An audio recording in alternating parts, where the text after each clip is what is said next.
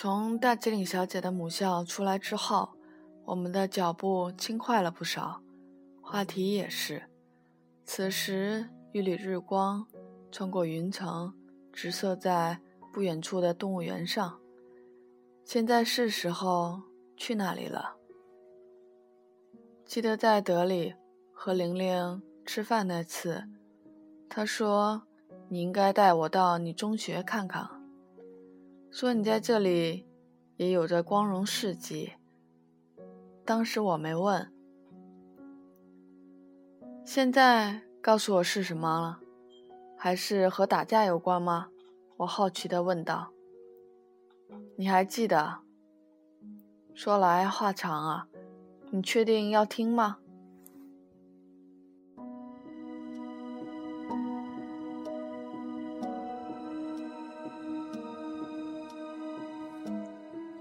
当然，我话音未未落，便发现已经再次回到了动物园门口。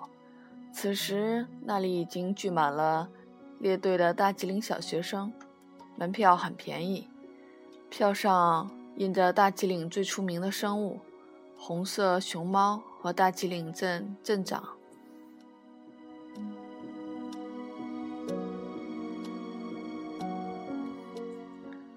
中国不这样吗？当然不，在中国这么做的只有一些老字号的老板，可能是因为印度的传媒不够发达吧，看电视、报纸的人很少，经常是一个地方政客当选几年了，辖区内的一半老百姓还不知道他长什么样子。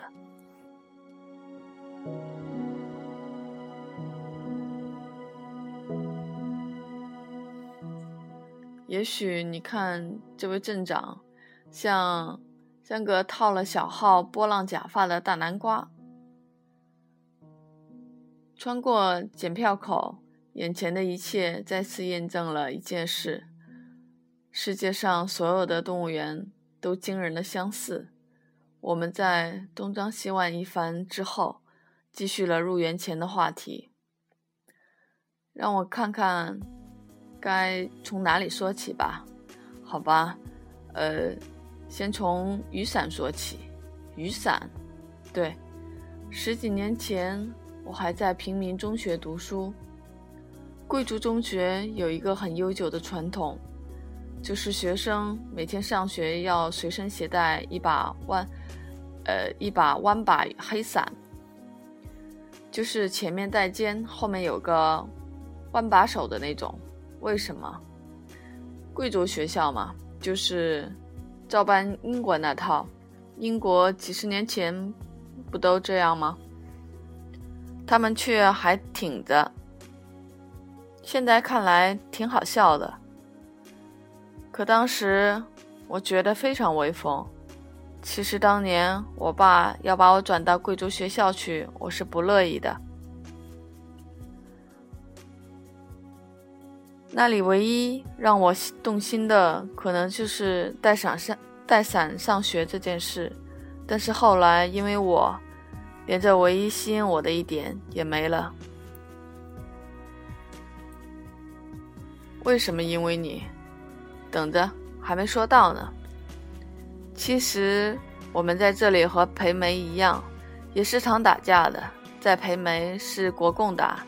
这里就是贵族学校的学生和平民学校的打，印度裔学生和尼泊尔裔打。其实，在这里，贵族大学生都是印度裔，平民都是尼泊尔裔，所以也都是一回事。谁赢，一直都是贵族学校的占上风。知道为什么吗？伞，对，伞。就是他们每天带着的那把大黑伞，换句话说，就是他们那里每人每天上学都合乎规定的带着家伙。当然打，打架这东西，光一边，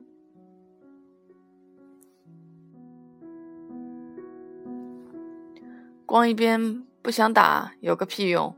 所以，我和班里两个同学就带着一帮人还击，重点靠伏击，靠出其不意，而且想打赢先抢伞，后来就总打赢了。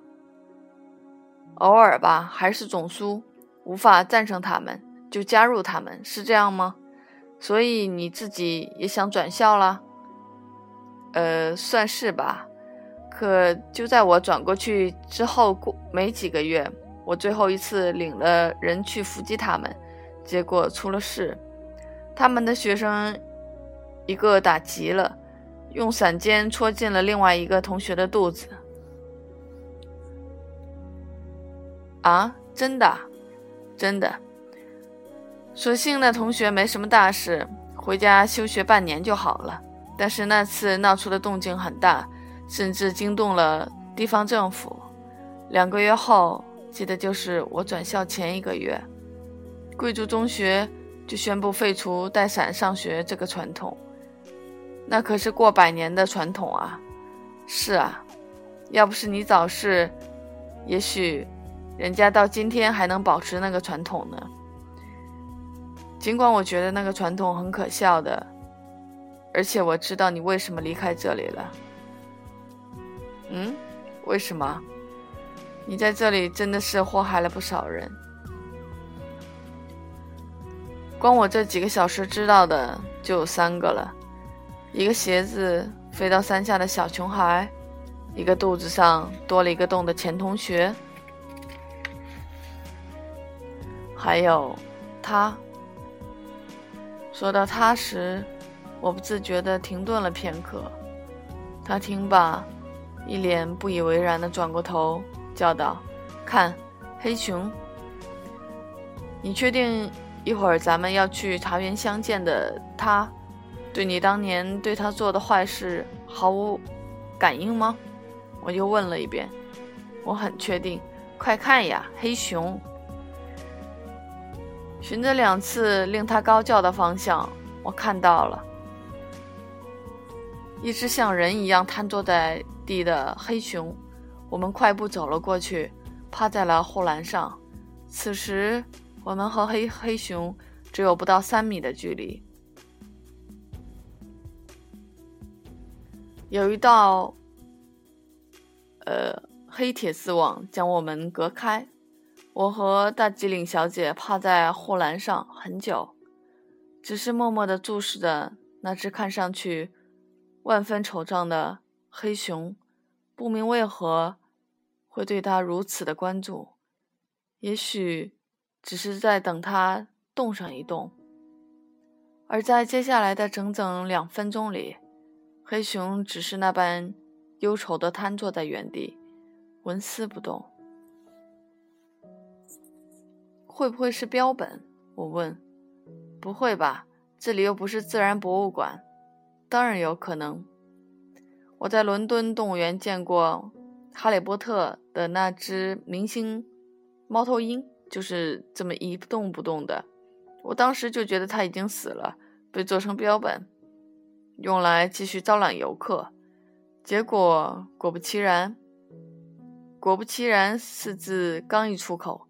黑熊就扭了扭脖子，皱着眉，忧伤地望着远方经过的一对大吉岭小学生。看来你说错了。那么他为什么不走动走动呢？北京动物园里的熊都是走来走去的。你觉得他会不会是被粘在那里了？我抛出了另一个假设。不会吧？为什么要粘住它啊？这里正对着动物园大门，是游客最多的地方，这样它就起到了招揽招财的效用。或者动物园的人不希望黑熊走到隐蔽的地方去，不希望来观参观的人入园后看到的第一个景点空荡荡的。不信的话，咱们再等等，看它会不会起来走开。于是，在另一个两分钟里，大精灵小姐鬼哭狼嚎着，试图着让黑熊令它起身离开，但熊没有离开。动物园里的工作人员却来了，工作人员拍了拍大吉岭小姐的肩，没说话，指着不远处的一块残破的指示牌，文字部分的是“保持安静”，图画部分是一只愤怒的咆哮的黑熊，和指示牌右下角再次出现的大吉岭镇镇长的头像。在工作人员离开后五分钟。看来真的是被粘住了。大吉岭小姐郑重地肯定着我的答案：“早说过了嘛。”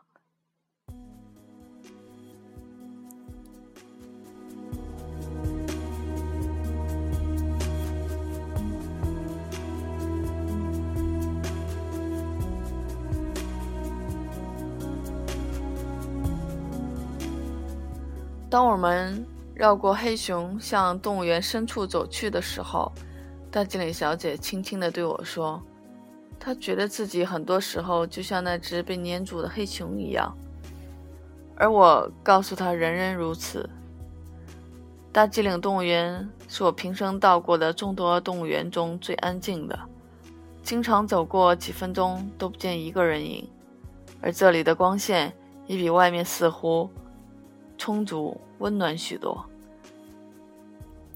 大吉岭小姐低声讲述着自己在此度过的时光，而我只是听着，安静的听着。不知不觉间，一只散步的羚羊出现在了人行道上，随后身边跳过了几只雪白色的猴子。大吉岭小姐笑着感叹道。这里的一切都没变。我问他为什么这里的动物可以在人行道上大摇大摆，他告诉我，因为很多围墙比较低，不少动物一高兴就能跃出围栏，出来溜达溜达。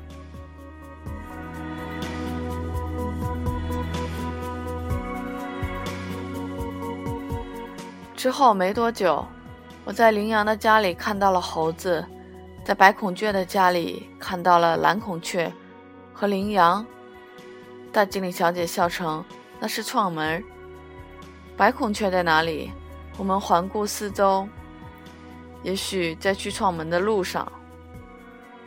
半个小时后，我们走上了回头路。此时，铺洒在四周的光开始暗淡，滚滚乌云聚集在头顶。堵住了之前被日光射穿的部分。我们在被提醒是离开这里的时候了。离开前，大经理小姐提议买些纪念品。于是我们来到了出口处的纪念品店。她买了两顶尼泊尔帽子，而我买了一件云豹图案的短衫。好看吗？大经理小姐问。同时将新帽子斜戴在头顶，不错，我说了假话。你那件衣服尺寸那么小，送女人的吗？我笑了笑，没有回答，心里想着远方。转身走向出口的时候，一只鸟儿清脆的叫声，闪电般由远而近。我下意识地抬起头，在那瞬间。一只白色的孔雀划过了我的头顶，土红色的微笑，很远就能看到。司机已经在动物园门口恭候了，等了很久吧？除了开车，我没什么事情的。先去自然博物馆，对吗？对，他应着，并为我和大经理小姐恭敬地拉开车门。就在此时，车外开始淅淅沥沥的落下雨来。司机笑吟吟的钻上车，转头对我们说：“很高兴你们又上了我的车。”车开了一会儿后，戴经理小姐低声耳语道：“是很高兴又能赚咱们的钱吧？”我认同的点头。落雨，令窗外的一切。越加安静。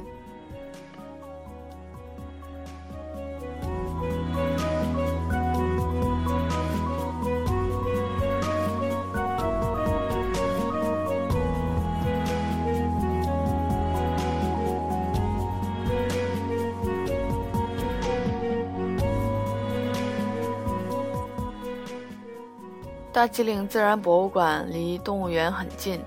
只是找起来颇为费力。司机说，大部分大吉岭人，包括他自己，都从来不知道有这么一个地方存在，所以指路的仅是大吉岭小姐少女时代的记忆。车在局促的空间中旋转着，片刻眩晕之后，一座小巧破落的二楼出现在崖上一条小路的尽头。里面路太窄，车开不进去。司机解释着为何只将车停在了勉强能看到他的地方。于是，我和大经理小姐跳下车，冒雨向他快步走去。在不到一百米的小路上，左右耸立着不少看上去极具历史感的标识牌，上面竟是些排列整齐的褪了色的动物。在最接近正门口的那块牌子上，看到了一个小时前刚刚知道名字的动物的肖像——红色熊猫。奇怪的是，在自然博物馆门前的标识牌上，没有看到一位那爱出头的大吉岭镇长肖像。也许自然博物馆过分的鲜为人知，令他放弃了这里。要不是那些牌子，我还以为这里只是一个老百姓的家。你当年来的时候，这里也是现在的样子吗？是啊，没怎么变，只是当年新一些。门关着，推开后一片漆黑，似乎尚未开门营业。狭小的房间中。只有一扇小木窗，透过微光，而那微光勉强平均地分配到了墙壁上悬挂着的各种动物尸体：云豹的头、牦牛的头、黑熊的皮和驯鹿的头。这驯鹿头，这驯鹿头好像不像你说的那样，没有加尔各答胖王府的。路头大呀，我问。是啊，现在怎么看这么小呢？当年觉得可大了。大机灵小姐困惑道。正要迈上楼梯上自行参观的时候，门房深处有人叫住了我们。一个年迈的老者，颤颤巍巍地从阴影中斜了出来。并半以沙哑、怪异的一句：“我们这里停业，你们不知道？整个大吉岭在罢工吗？”那更像是墙上某只动物发出的声音。您还不知道？罢工在昨晚已经取消了吗？大经理小姐细声应道。罢工取消了，没有人告诉我。说话间，老人已经晃到了眼前。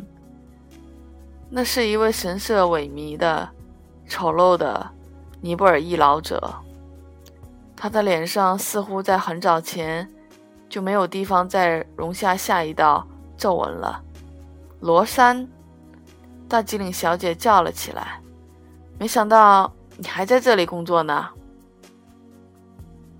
大机灵小姐兴奋地转过头告诉我：“她叫罗珊，我在这里上学的时候，她就在这里工作了，我们很熟的。可是记得她当年就已经这么老了。”短暂的介绍后，他再次将头转向老者，老者只是用混沌无光的双眼盯着他，不发一言。真没想到还能见到你。大经理小姐的喜悦溢于言表。也许对于她来说，她的世界里又多了一件从未改变的事情。也许寻找、收集那些从未改变，才是她此行真正的目的。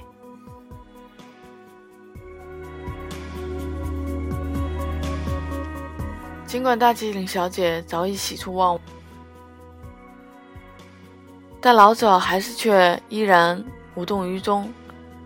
看来事有蹊跷。你怎么知道我的名字？老者困惑地歪着歪脑袋。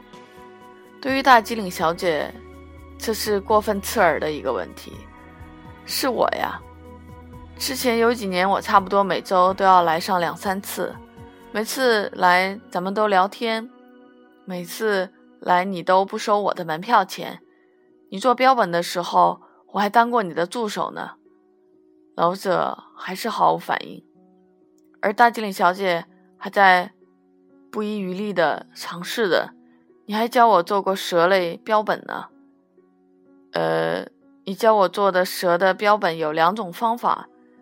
简单的就是直接把蛇摆个造型，泡在福尔马林或者酒精里；复杂的是把蛇掏空，然后穿铁丝、塞棉花、灌防腐剂、缝蜡线、装假假眼、摆造型。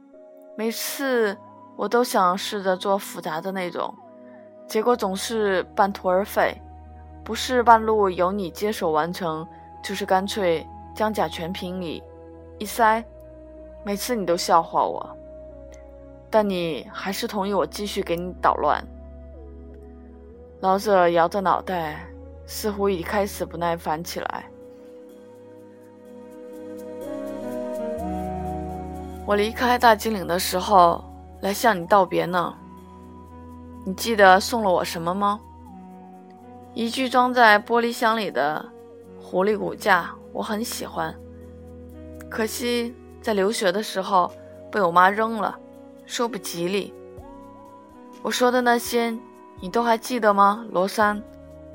大吉岭小姐最后的努力，终于，大吉岭小姐失败了，惨败。她那些话没能唤起另一个人与自己共同的记忆。老者依旧眉头紧锁地注视着大吉岭小姐。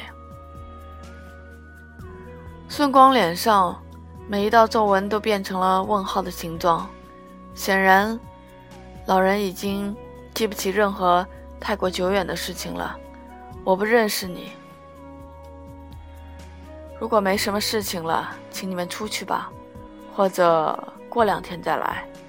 等任何一个大机灵人来通知我，罢工结束。大机灵小姐无奈的笑着说。我就是大吉岭人啊！老者缓缓地将大吉岭小姐上下打打量了一番后，不，你不是我们大吉岭人，你是游客。此时尴尬与失落不足以形容大吉岭小姐复杂心情的万分之一。她轻轻地侧过脸，任逆光带来的阴影掩盖着之前的一切喜悦神色。我向老者道了声打扰了，拉了拉大吉岭小姐的背包，走吧。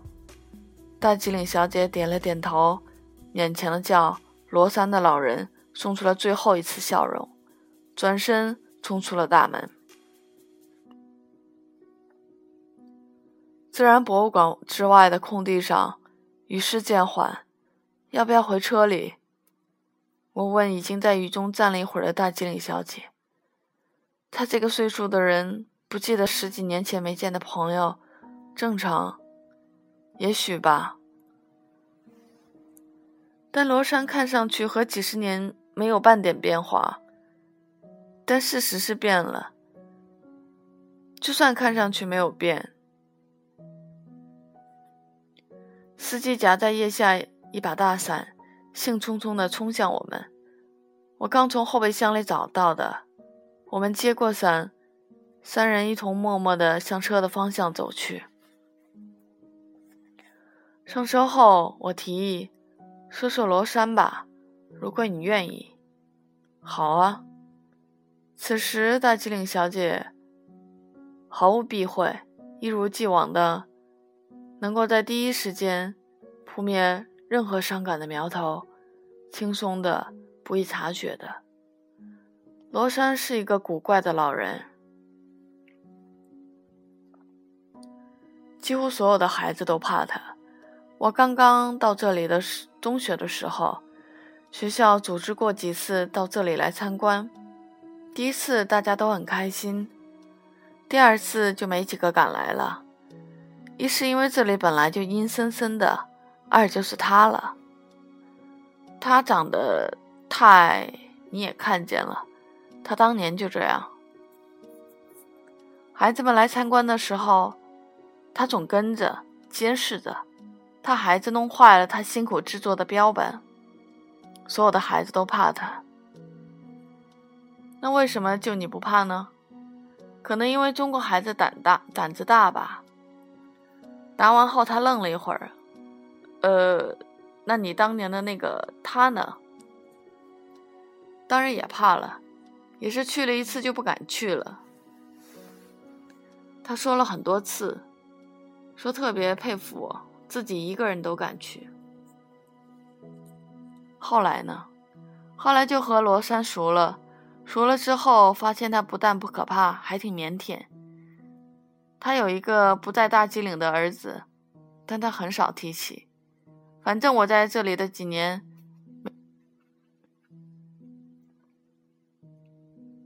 反正我在这里的几年没听他说过他儿子回来看望过他，很不是东西。罗山觉得我很特别，和其他孩子不一样。他说：“孩子们特别喜欢活的，只有我喜欢死的。为什么喜欢死的？死的老实，他毫无犹豫。而我只知道，喜欢死的和控制欲有着千丝万缕的关系。后来呢？后来他还教我做标本，可怕。当然，只做一些爬行的。”简单的，大的东西，譬如野狼什么的，他就让我在一旁看着。怎么弄到那些动物的？是要去打猎吗？都是动物园死掉的动物，老死的。在他说这话的时候，大吉岭小姐曾经令我一度以为，在大吉岭没有什么东西是有可能老死的，因为这里的时间那么缓慢，慢的没有了生死。